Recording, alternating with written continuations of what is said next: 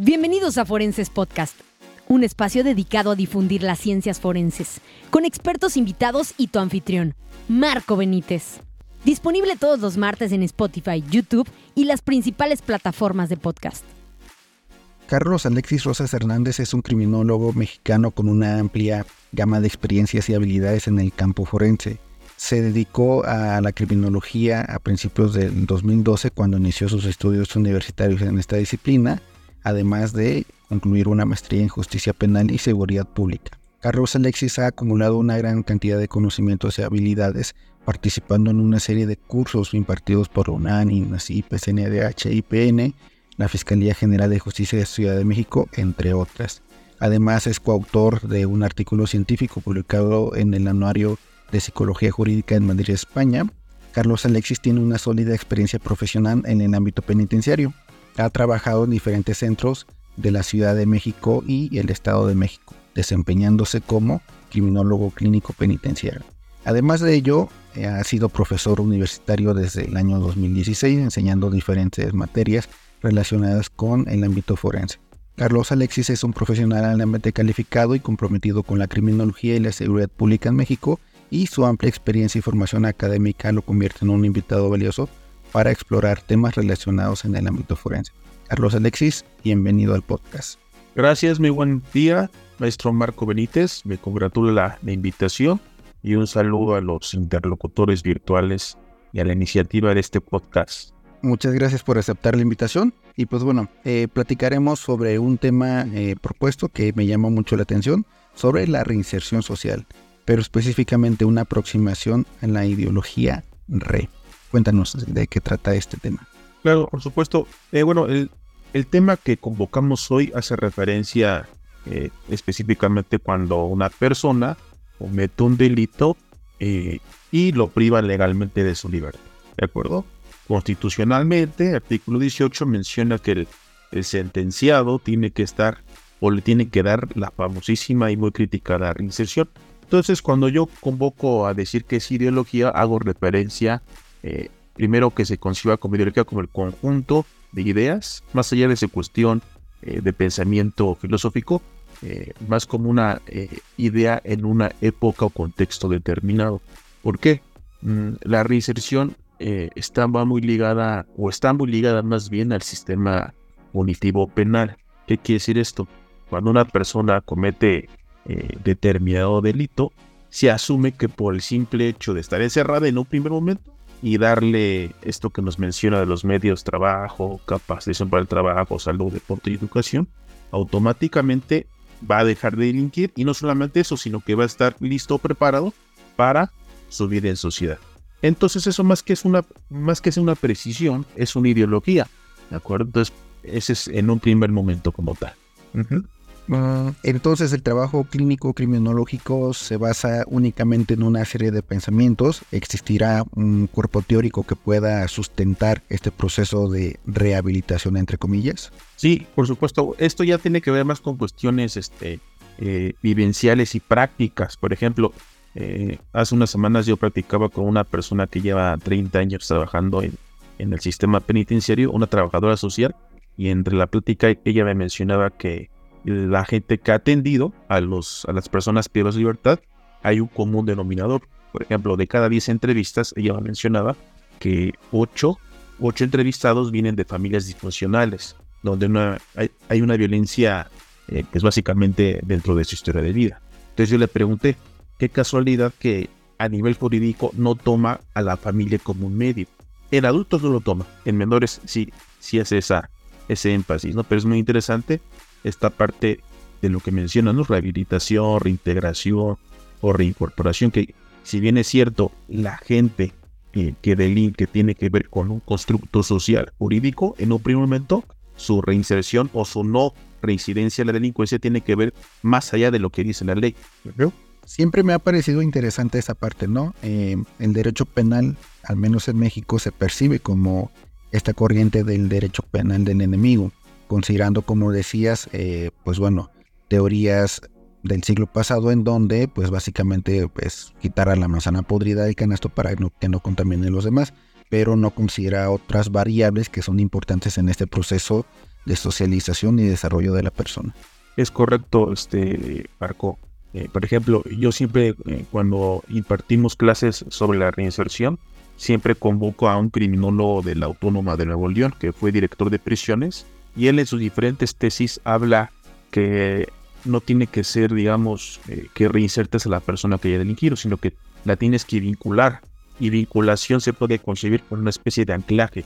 Es decir, una persona, eh, partiendo de, la hipótesis que aprendió a delinquir dentro de la sociedad, cuando ingresa a prisión, no es que deje de delinquir, sino que va a replicar todo lo aprendido, eh, en este caso, de sus conductas criminales delictivas, de lo que aprendió fuera de, no dentro de. Entonces ahí vienen muchos mitos que la universidad del crimen es la cárcel como tal, pero realmente no es la universidad, es, digamos, yo puedo decir, la consecuencia de, no el origen.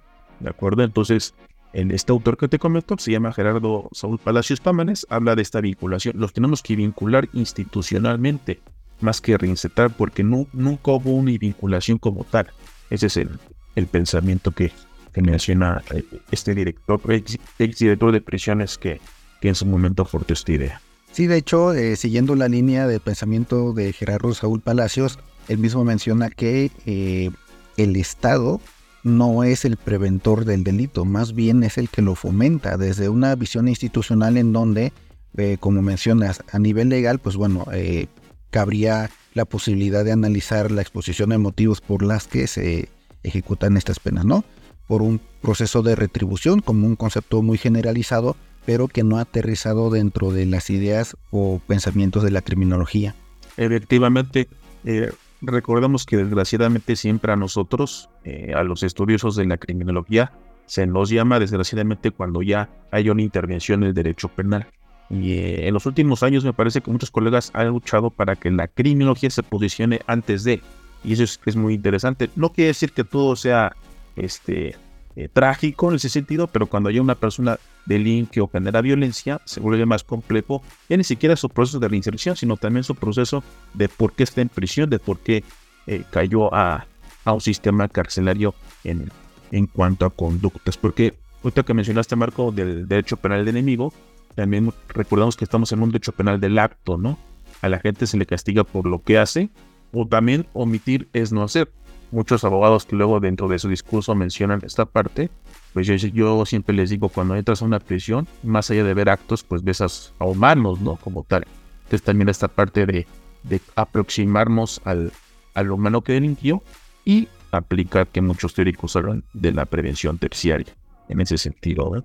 Y también es curioso que desde el ámbito penal, eh, pues bueno, la pena no es trascendental, es decir, que no aplica a los familiares en este proceso de vinculación institucional, pues bueno, recordemos que los agentes socializadores son parte fundamental de desarrollo de la personalidad de todo individuo y que pues bueno, eh, si no contamos con estos agentes, herramientas, técnicas y pues como tal un estudio clínico analítico de esta persona, pues el objetivo del proceso pues se pierde un poco, considero. Sí, definitivamente esa parte del, que también tiene que ver una, eh, una reforma, una criminología, en este caso clínica eh, actualizada o modernizada, que también ha sido muy criticada en cuanto a su proceso de etiquetar al, sujeto eh, disruptor, antisocial, desviado, como le quieran decir.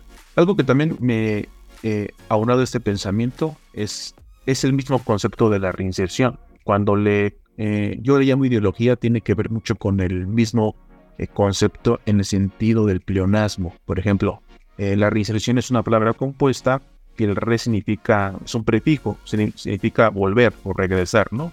Eh, inserción significa integrarlo, en términos muy concretos, ¿no? Entonces, cuando una persona ingresa a prisión, se asume que el sistema penitenciario carcelario lo tiene que regresar donde emanó, ya sea que su sociedad sea criminógena o no, al final de cuentas. Pero realmente esa es la misma contradicción, porque eh, no sabemos cuando esté en prisión en qué ambiente socializó de facto. A lo mejor sea a nivel discursivo, por medio de entrevistas, pero realmente no sabemos cómo fue su aproximación sociológica cuando decidió ya dentro de historia de vida delinquir. Entonces nosotros trabajamos ya con el sujeto encerrado en sentido metafórico y filosófico. Encerrado en delimitaciones de tránsito, de acceso a los derechos humanos y demás. Entonces se vuelve más complicado porque tenemos que luchar ya no solamente por el delito que hizo, sino por las violencias intracarcelarias. Entonces ahí viene ese proceso también de que vamos a reinsertar el delito por cual entró o las violencias que puede cometer o los delitos que puede eh, cometer dentro del mismo inmueble penitenciario. Bueno, también aclarar que eh, estas conversaciones no están dirigidos a atacar el trabajo de los colegas que están dentro de este sistema.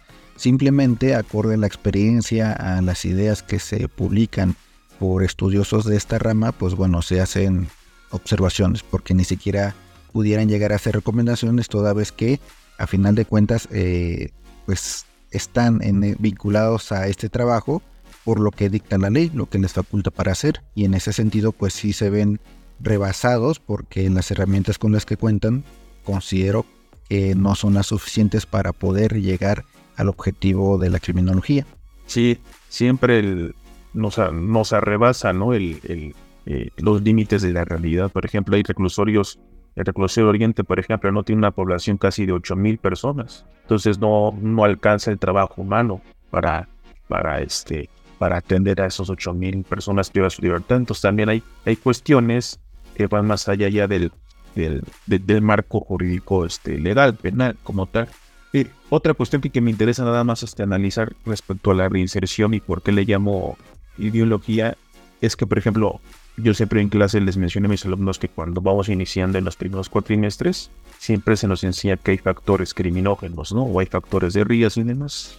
La pobreza, la falta de educación, entre otros. Es muy curioso que el artículo 18 constitucional retome por ejemplo, trabajo, capacitación para trabajo, salud, deporte y educación, como de alguna manera factores de protección. Es muy interesante porque el Estado admite que le tiene que dar todo eso a la persona ya sentenciada, que ya delinquió. Entonces, si le damos una lectura a la inversa, toda persona que está en libertad se asume que no ha delinquido porque tiene todo eso. ¿Y me explico? Es decir, si nosotros que estamos en libertad, Marco y tu servidor, no hemos delinquido, se asume que tenemos salud, educación, capacidad para el trabajo eh, y todo esto. A lo mejor sí, a lo mejor no. Entonces se tiene que ampliar los medios. ¿Me explico? Otra cuestión que, por ejemplo, el fin de semana vino a Noticias Criminis, una, una noticia del periódico eh, el si no recuerdo, donde a personas este, procesadas que estaban en prisión preventiva les iban a habilitar este, esta, este derecho político civil de votar, ¿no? Ya, ya que en este año se vienen las elecciones en México presidenciales, y que también les iban a dar teatro penitenciario o una actividad lúdica, recreativa. Eso está muy bien, pero en teoría, o sea, yo me preguntaba, las personas que están procesadas, yo creo que deberían estar más preocupadas en su situación jurídica, más allá en qué votar. ¿Me explico? Entonces ahí analizamos cómo el Estado instrumentaliza su priva bueno, la, privación de estas personas más que como sujetos objetos políticos. O sea, aquí viene la pregunta, ¿en qué le va a beneficiar a la persona privada de su libertad que vote y que vaya al teatro. Si en teoría su problema es una cuestión jurídica, no una cuestión eh, de votar y como tal. Entonces ahí vienen esas cuestiones que me llaman la atención en, el sistema político como tal, que también este es un problema político, más que criminológico. Y en todos estos sentidos, pues bueno, eh, cabe preguntarnos como criminólogos qué medios, espacios, herramientas tenemos para poder realizar estas propuestas ya eh, de manera formal porque pareciera que no nos escuchan, que solamente como mencionas, estas personas van a fungir como, no sé, una especie de objeto que únicamente va a aumentar el número de votos porque la intención directa pues es esa, ¿no? Es el, el proceso de elecciones y como comentas pues no se busca vigilar aquello que realmente les preocupa.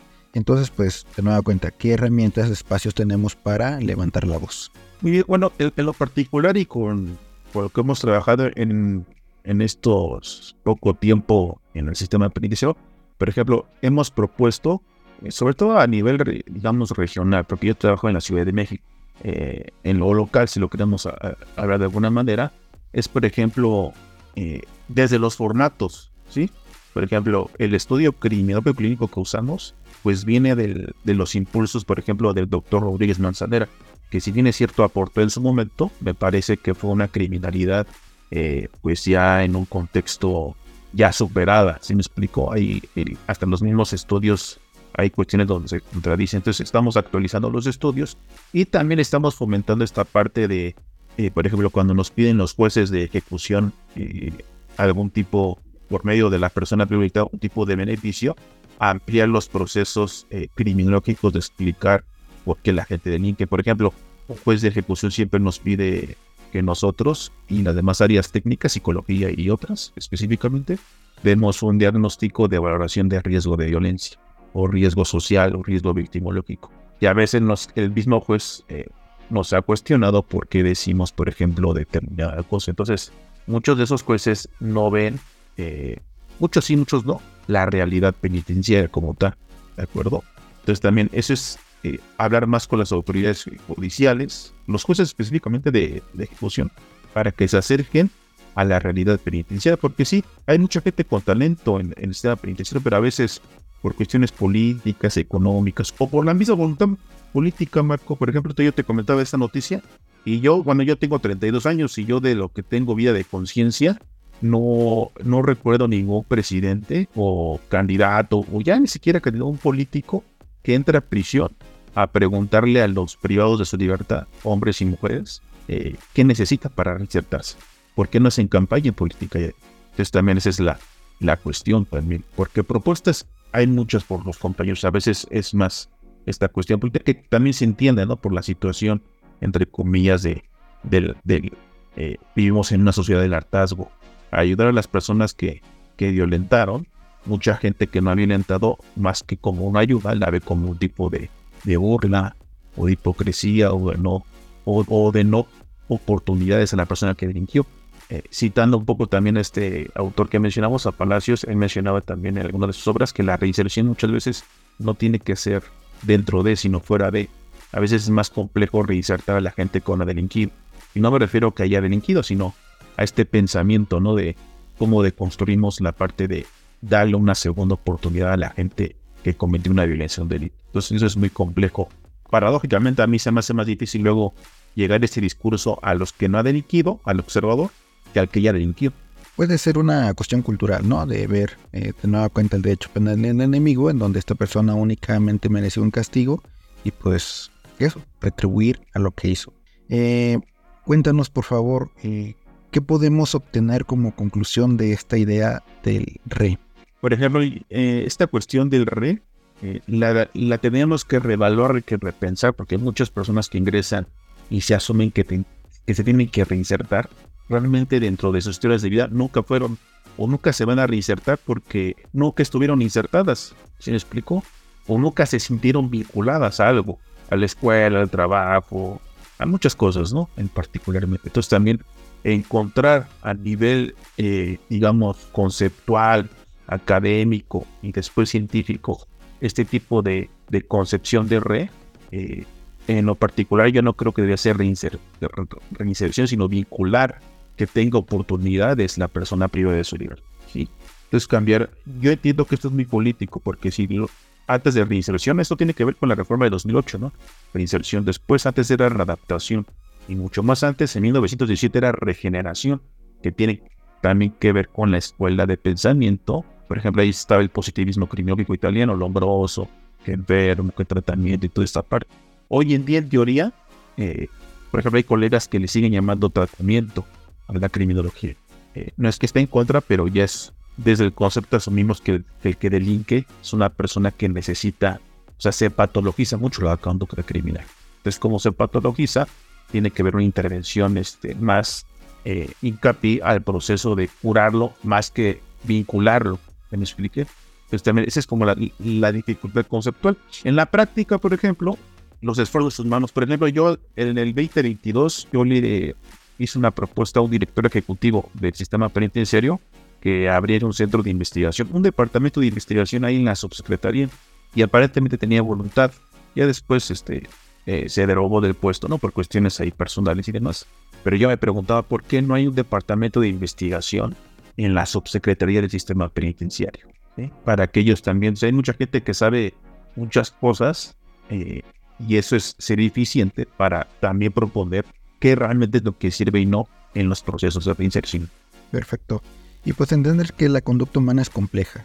En esa complejidad, pues requiere muchos estudios y dentro del equipo multidisciplinario se requiere al criminólogo.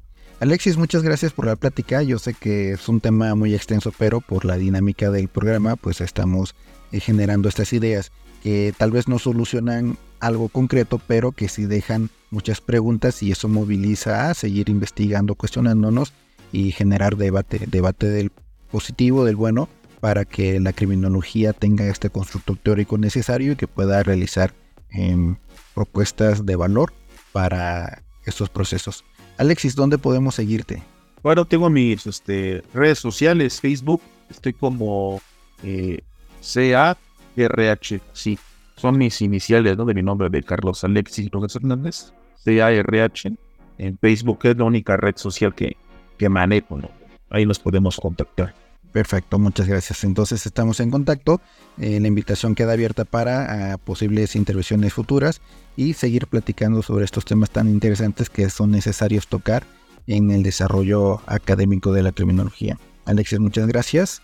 Muchas gracias, Marco. Igual, este, gracias por la invitación, por el diálogo y también un saludo a los oyentes, a los observadores que, como bien dices, esto en primero fue una reflexión, una aportación desde nuestra más humilde formación y experiencia y tiene que invitar también, más que a respuestas, replantearse por qué también las cosas están como están, si sirven, si no sirven como tal.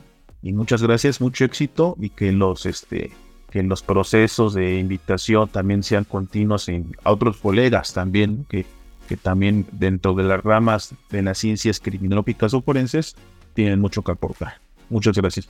Claro que sí, la invitación está abierta para quien quiera estar en el episodio, en los programas. Y bueno, esto fue Forenses Podcast.